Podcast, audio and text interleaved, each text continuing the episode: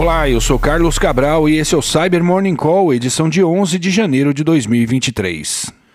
Ontem foi dia de Patch Tuesday e a Microsoft liberou correções para 98 vulnerabilidades, contemplando 11 falhas críticas, com uma delas sendo ativamente explorada por criminosos nesse momento.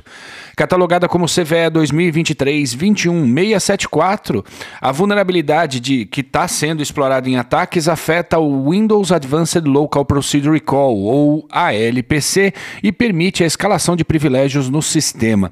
Dentre as outras vulnerabilidades, que compõem o boletim da fabricante para janeiro, há 33 falhas de execução remota de código, 39 que permitem escalar privilégios, 4 que possibilitam burlar mecanismos de segurança, 10 que viabilizam a coleta de informações sensíveis, outras 10 que criam condições de negação de serviço e duas que permitem a atividade de spoofing.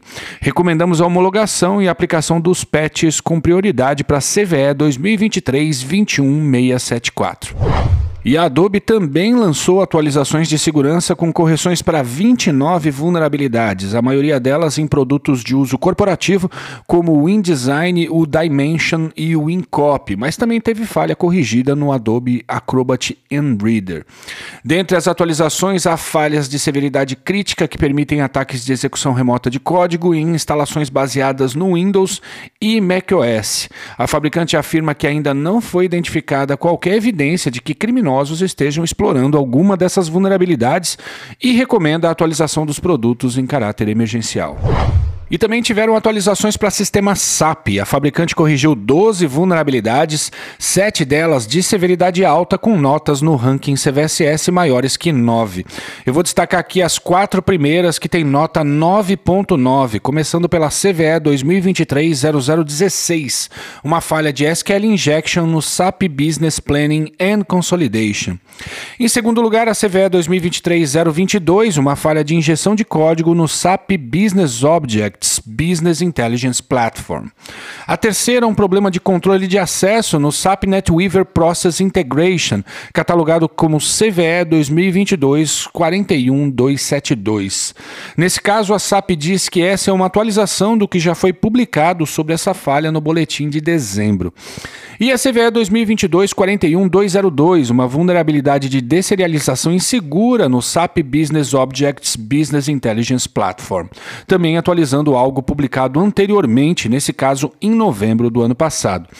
Sei que aplicar patch no SAP não é algo trivial como atualizar um desktop Windows, por exemplo. No entanto, a gente recomenda homologar e atualizar os sistemas o mais rápido possível. E o pesquisador Lucas Stefanco, da i7, documentou uma campanha ontem operada pelo adversário catalogado como Strong PT, que está disseminando versões trojanizadas do Telegram para Android. O aplicativo está sendo disseminado por meio de uma página falsa que imita o site legítimo do aplicativo Shaggle, que é um app de conversas por vídeo. Ou seja, a pessoa interessada em instalar o Shaggle que cair nessa página falsa acabará instalando uma versão falsa do Telegram, a qual está contaminada com malware.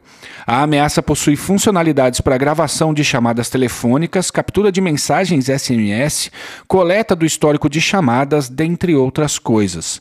Vale a pena ressaltar que para conduzir essas ações, o aplicativo solicita o acesso às funcionalidades de acessibilidade do Android durante a sua instalação.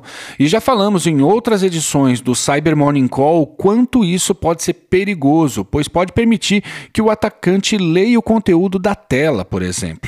A campanha foi atribuída ao StrongPD devido à presença de um certificado usado para assinar a aplicação falsa que já havia sido observado em outro incidente ligado ao grupo.